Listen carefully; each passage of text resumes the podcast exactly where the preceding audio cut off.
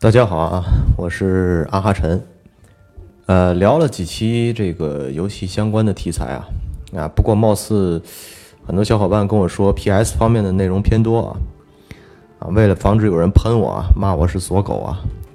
啊，我也会在后期后续的一些节目当中呢，相应的会把一些经典的游戏拿出来跟大家说啊，或者是根据游戏剧情呢来给大家呈现一些不一样的分享点啊。上周提到了一个周更的一个情况啊，呃，不过我不太好把握时间，啊，主要还是人比较懒，啊，脑子里也没有更多的思路，所以呢，我尽可能的做到一周两期节目，啊，最少也会做到一周一期。好，那我们现在就回归一下正题，今天想跟大家聊一个什么样的游戏话题呢？在很多游戏当中啊，除了本身的游戏角色之外，呃，存在着很多的动物朋友，所以我们这一期呢，其实就想扒一扒游戏当中的那些动物。我这里说到动物，并不是说可能出现的一些啊，整在整个游戏场景当中奔跑的一些动物啊，并不是这样，是陪伴在主角身边的一些动物。其实，在现实生活当中呢，也会有很多的动物陪伴在我们的身边。啊，不过更多接触的呢，可能就是小猫和小狗，啊，也有一些朋友呢喜欢会养一些啊呃冷血动物，比如说像乌龟啊，啊，包括像一些昆虫类的动物。但是游戏当中呢出现的呢，其实也不外乎就是这些与人类相对比较亲近的动物。像我刚才提到的，一般像冷血动物啊或者昆虫啊，可能在游戏当中呈现的并不是一些正面正面的一些呃效果和题材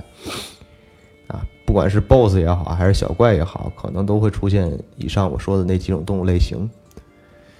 那么动物在游戏中又是怎么样的一种一种存在呢？我把动物在游戏当中充当的这些个这个角色成分啊啊分成以下这么几种。第一种呢叫指引类，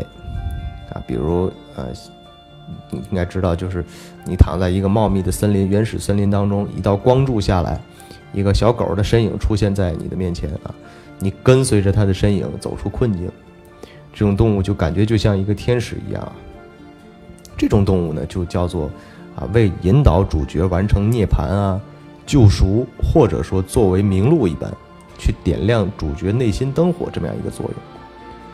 当然，有的时候呢，呃，很多的游戏公司啊，为了自创一个 IP 形象，而不会直接去用到小猫啊、小狗啊这样的直接具象的动物，而是自己去借用动物的形象来做 DIY 的一个一个创作。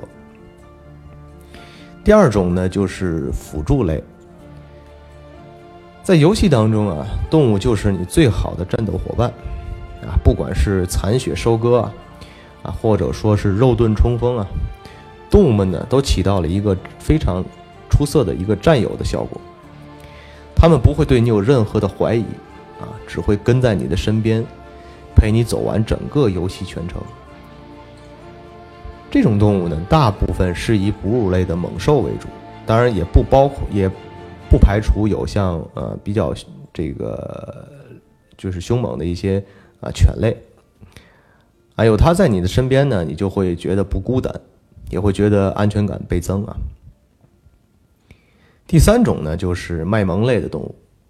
啊，这种动物呢，大部分存在于日系的这个 RPG 游戏当中，啊，会在你的游戏整个推进过程当中，啊，给主角一些提示性的话语，起到一些推进的作用。除此之外呢，就是在茫茫多的一些角色或者 NPC 当中，充当一个卖萌的担当。啊，这些动物呢，主要以现实中常见的，比如说猫和狗为比较多啊。那么下面呢，我就想给大家说几个游戏当中的动物角色，大家也可以自行去脑洞啊，去回想游戏当中你曾经遇到的令你难忘的一些动物角色。第一个呢，就是贯穿整个辐射系列的动物名角色啊，狗肉啊，一条看上去很像德国牧羊犬的一条杂种狗。啊，不管你是不管是忠诚度还是这个勇猛度啊，狗肉都非常的称职。辐射当中有一个对话机制呢，就是啊是一个机制啊，不是对话机制啊，就有一个机制呢，就是 NPC 跟随你的时候，啊，你的一举一动会有喜爱度和厌恶度这样一个模式的存在啊。比如你撬锁，有的 NPC 就会讨厌这样的方式，但狗肉不一样啊，它会喜欢你的全部，你做什么它都不会，它都会不离不弃的跟在你身边啊。当然，现实当中狗也是这样一种的存在，与现实其实也并没有什么两样。不过，在辐射这样一个废土、末日的废土当中呢，啊，狗肉的存在呢，也会让你不这么孤单。另外一只著名的狗呢，大家可能会想到的就是 GTA 五当中的小茶，啊，就是富兰克林养的那条罗威纳犬，啊，在富兰克林去任务的途中呢。啊，小茶呢，突然看见一只公狗啊，就突然想传宗接代了。然后他也忘了他自己本身也是一条公狗。任务当中呢，小茶也会多次协助主角们完成任务，啊，也是不可或缺的一个存在。第二种动物呢，就是啊，《女神异闻录》当中的摩尔加纳，啊，一个永远不承认自己是猫的猫。猫这种动物，我们都知道啊，是一种高冷的动物。现实生活当中呢，它们对于主人呢，也是若即若离的存在。游戏中的莫尔加纳呢，最开始对主角呢是利用的态度，而且把自身提高到一个人生导师的层面。在佐仓双叶未加入团队之前呢，摩尔加纳是队中的最强辅助。当然了，后续的游戏当中呢。摩尔加纳的各种催泪的情节啊，以及各种的卖萌耍酷，也都是这款游戏当中亮点的亮点。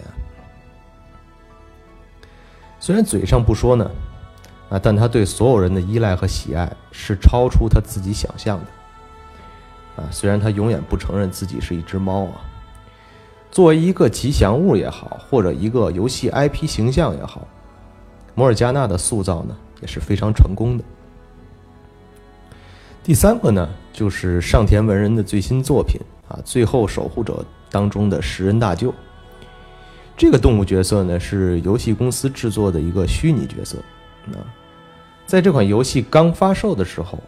呃，很多的朋友玩到的时候呢，会出现明显的两极分化。家中养动物的这个小伙伴呢，会在游戏当中触景生情。其实这样一个。人物设定啊，就是一人一兽这样的一个设定来看呢，食人大舅也确实做到了卖萌的效果。这样一个看上去比主角大十几倍的一个存在，却让人感到无比的温暖。我们可能知道，就是很多的大型动物，只要比人类超出人类几倍甚至十几倍这样一个存在，我们是非常恐惧的。但是食人大舅呢，却给人感觉无比的温暖。也就只有这样的一种动物，才能会直击每个人的心灵。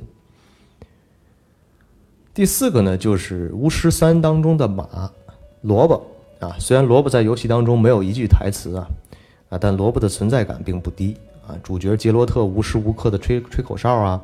啊，萝卜也一定会在第一时间出现在你面前。杰罗特完成很多的任务，都需要萝卜来跟他共同来完成。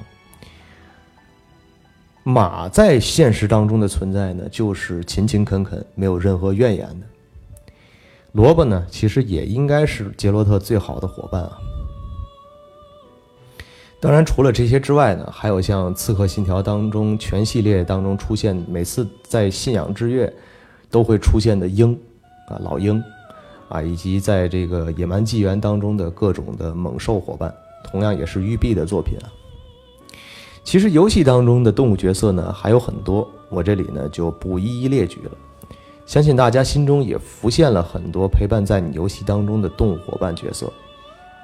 最后为本期节目做个收尾。呃，其实动物与人呢，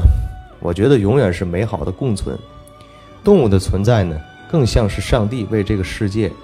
那的丰富多彩呢而又点缀的另外一笔。啊，动物对于人来讲呢。也更是非常奇妙的存在。其实，不管文学著作，还是电影题材，亦或是游戏题材，还是现实生活，动物的存在呢，更像是生命中那一抹清澈的淡蓝色，也增添了更生活当中更加精彩的瞬间和回忆。如果大家喜欢我的节目呢，啊，可以在下方给我留言。想听哪款游戏的故事，也可以在第一时间告诉我，或者加我的 QQ 群。QQ 群的话，我在这里去宣传一下，就是一五二六九五二二幺。我们一起可以在群里聊游戏也好，我们可以在其他的平台也可以继续聊游戏。好的，游戏生来有趣，我们本期节目到此结束，让我们下期节目再见。